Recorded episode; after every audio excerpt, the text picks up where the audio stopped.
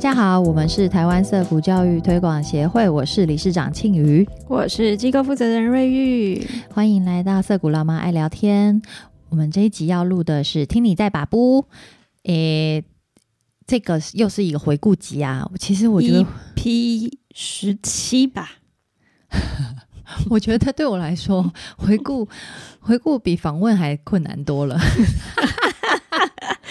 你自己要想过啊，对，然后又要好好想一下要怎么怎么要讲哪一些我很有兴趣的东西，但是我我觉得很印象很深刻的事情，但是又又不要去，又又不要好像去批评人家这样子，嗯，就是你自己要用大脑，对啊，因为那个人在涩谷哈，很容易就会看其他事情，就是莫名其妙。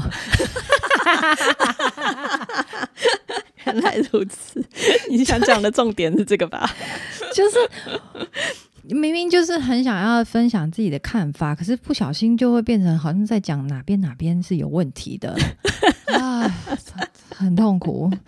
我也没有很想，我也没有想要当当，就是做一个很有攻击性的人啊。所以重点不是要用大脑很难，是要如何假装没有在骂人的骂人。我们这一集要讨论的是，嗯，第十四集唐荣，还有十五集苏慧宇，以及十六集我们可爱的义军。我觉得大家应该都是对义军的印象最深刻吧。这三这三个来宾看起来没有任何的共通点哈，不过很好玩啊。他们刚好就是哎，一个爸爸，一个妈妈，一个小孩。哎，真的耶！你好棒哦，怎么可以找到这样的归纳？I can't。然后那个啊，我我虽然那个。苏慧宇跟义军这两集哦，我我都录的好开心哦，因为他们两个真的言下之意是唐荣那一集录的不开心，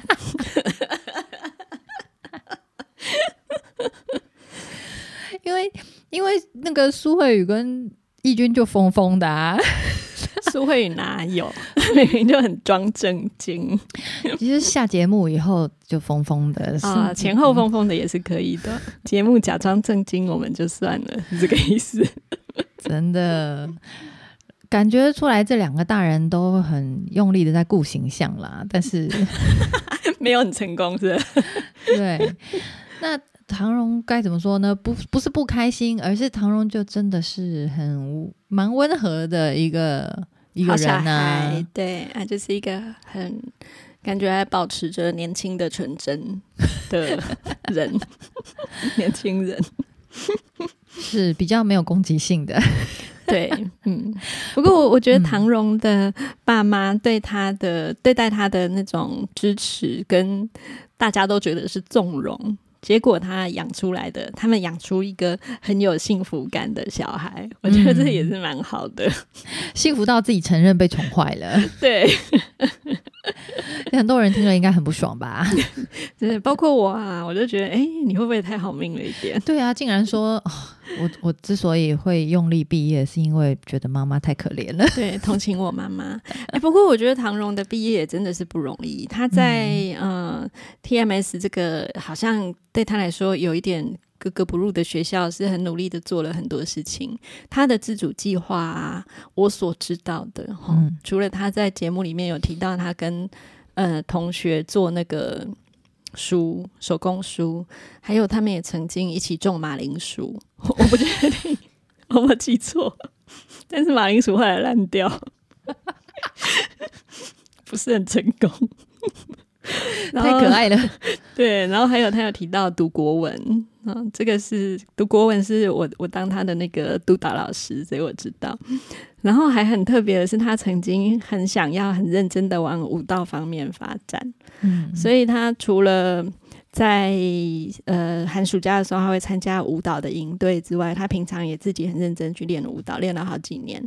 结果就在好像高二还是高三的时候就受伤了，因为其实他嗯也不像真正专就是科班的那种舞蹈科系的学生，有那种很扎实的从小练到大的那种身体，他是热爱，所以很热情的去投入，结果就、哦，对那个基础是不一样的。嗯，那他受伤了，可是他的舞蹈是他那个学期的自主计划，哦那怎么办？他就要临时改变那个计划，他就变成来找我学解剖学。所以，哦换一个角度去了解自己的身体，对对对，我就跟他嗯商量说：“啊，你舞蹈受伤了，不能够再跳舞，那我们就来研究你受伤的原因，然后人的结构是怎么样，所以你以后就可以嗯好好的对待自己。那也因为这样，他对我，他跟我提了这个自主学习计划，所以我才有机会买了我心爱的骨头。啊，原来你的骨头是这样来的。对对对，我很感谢他给我这个好理由，花很多万买了一颗钻戒的价钱。啊，是原来是为了要跟唐荣解说那个人体的构造。对，然后他也学得很认真，我们也认真上了好几次、好几个小时的那种，就是怎么样走路，怎么样站，怎么样坐，让他的身体可以好快一点好起来，这样子。嗯，所以他的成长过，他的这些，他虽然好像他在讲的时候讲的好像很轻松，然后很顺畅的就高中毕业，同情妈妈就毕业了，其实也不是，他中间也有好多的过程，也是很不容易的，也有很多挫折。但是即使是挫折、受伤、失败，或者甚至是这条路可能就断了，嗯。但他还是可以从中有新的体悟跟学习耶。对啊，对啊，我觉得这种有幸福感或者是被家庭支持的孩子们，他们的那一种所谓的正向教养啊，并不是你一直给他莫名其妙的鼓励，不停的赞美他，毫无来由的就称赞他，并不是这样子。正向教养不是说对负面的事情就视而不见，而是很正面的去。嗯、真实的看待孩子的情况，然后清楚的了解他的需求，然后给予他需求，嗯哎满足他的这个需求。那他知道你在情感上无论如何是支持他的，即使你在嗯、呃物质的资源上不一定能够及时的满足他，可是他知道家人永远是跟他站在一起。我觉得这个就非常的重要了。嗯，这个当中他培养出一种很难能可贵的态度，就是他不不会把失败或者是挫折视为一个终点，对他不会被这些事情打拉。打打对打倒。嗯嗯嗯嗯嗯嗯，好，那唐荣这个幸福的小孩哈，就可以跟我们接下来两位来宾做一个对照。他讲的像我们其他两个人很不幸还是什么的。嗯，其实也不会呀、苏慧宇也是得到家里面很强力的支持哎、爸爸为他会去跟校长 吵架，要揍校长，真是太猛了。是啊，也有好像是不是也就因为这样子，所以他很有力量，他可以开炮，然后都我觉得当时可能会觉得很糗吧，我爸也太夸张这样子。但他也就是会得到一个相信自己的力量啊。嗯，也是也是，对，嗯，虽然那个爸爸疯疯的，但是是啊，家里面有没有支持，其实会很容易，嗯，就影响到一个人后来大半辈子对于就是碰到挫折啊，或者是别人的挑战攻击的时候，他的反应，就是说，好像就像哈利波特那样子，有没有？他就可以去抵挡那些很强力的攻击，嗯，对。可能吧。然后发生什么事情呢？应该是别人的问题吧，不会是我的问题。这是跟维营那一集有异曲同工之妙。是啊，苏慧宇这一集其实我也录的蛮 很很过瘾，但是又很胆战心惊。为什么？嗯，我本来以为他会就是重炮批判，有啦，他也是有重炮批判啦，但是不知道为什么讲到教育这件事情又变得保守了一些耶。有吗？就是他帮自己小孩做的教育选择啊。哦，那个只是他的选择啊，他不见得，他不见得态度是保守的，他就自己说，嗯，大学不要念啊，因为被他教到，不是吗？可是小孩又不一定会学跟他一样的东西。当然，当然，不过我觉得他的意思是说，现在大学的价值没有那么高啦。嗯嗯嗯，然后，呃，以他自己的经验，他觉得大学老师的水准好像也不高，因为他自己都可以当了。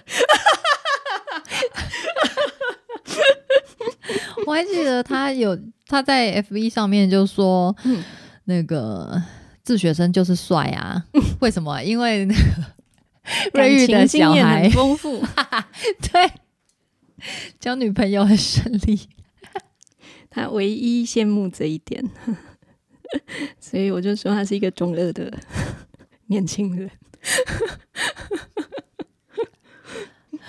中二年轻人除了那个苏慧宇之外，义军，你要说义军。哎、结果我们觉得苏慧宇跟义军中二，反而不觉得唐荣中二，啊，很有趣哎。发生什么事？对，唐荣就很稳重啊，相对起来就好稳重哎。所以一个人的那个综合程度跟年龄是无关的啊。What happened？果然实验教育的学生还是优秀啊！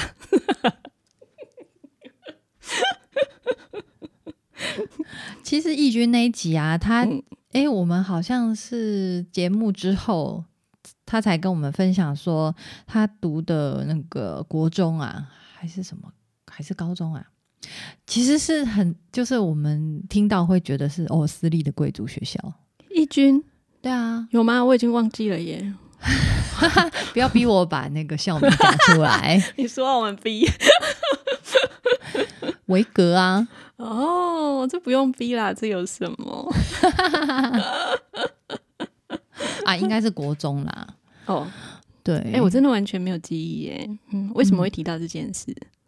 因为我忽然间想到，就是最近啊，就看到那个，其实维格最近有新闻啊，啊，真的吗？对，他在北投那边，他们好像想要扩展校地，哦，是这个事情有，那我有印象。嗯嘿，然后就有朋友就是问我说，哎、要不要来联署啊？就是说，联署什么？就是去抗议。抗议哦他们就要去觉得维格不应该个扩展水土保护呀区那样嗯子，嗯对啊，那嗯我我呃印象就是说，诶，这个好像是很厉害的贵族学校啊。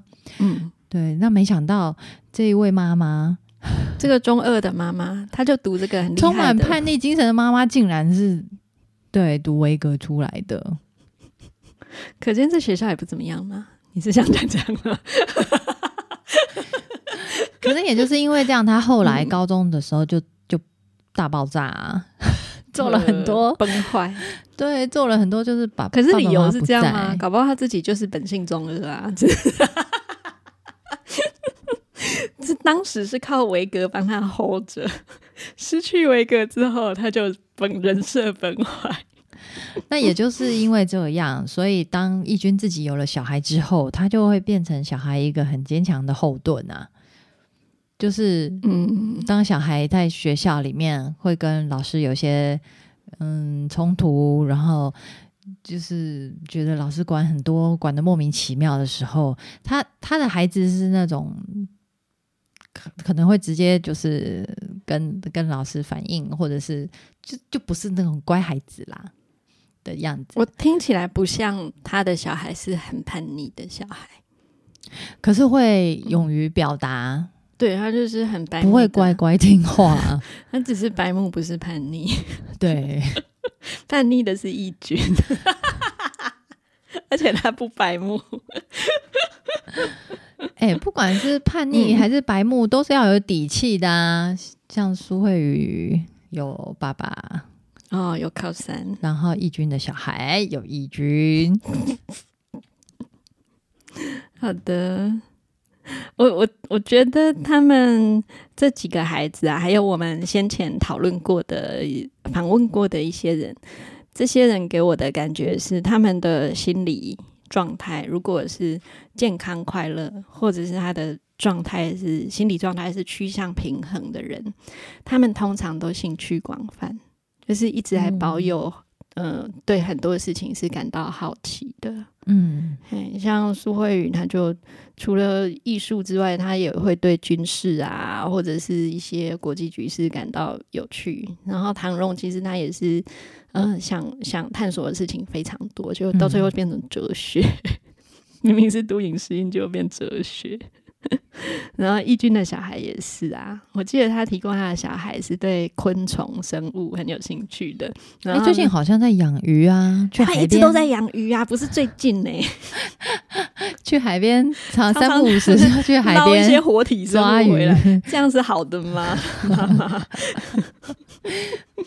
妈妈的脸书上面常常都有各种海海中生物，奇妙的海中生物，我们闻所未闻。然后他们都有各种呃呃很困难的养法，嗯，然后还会养到他们生小孩什么的啊，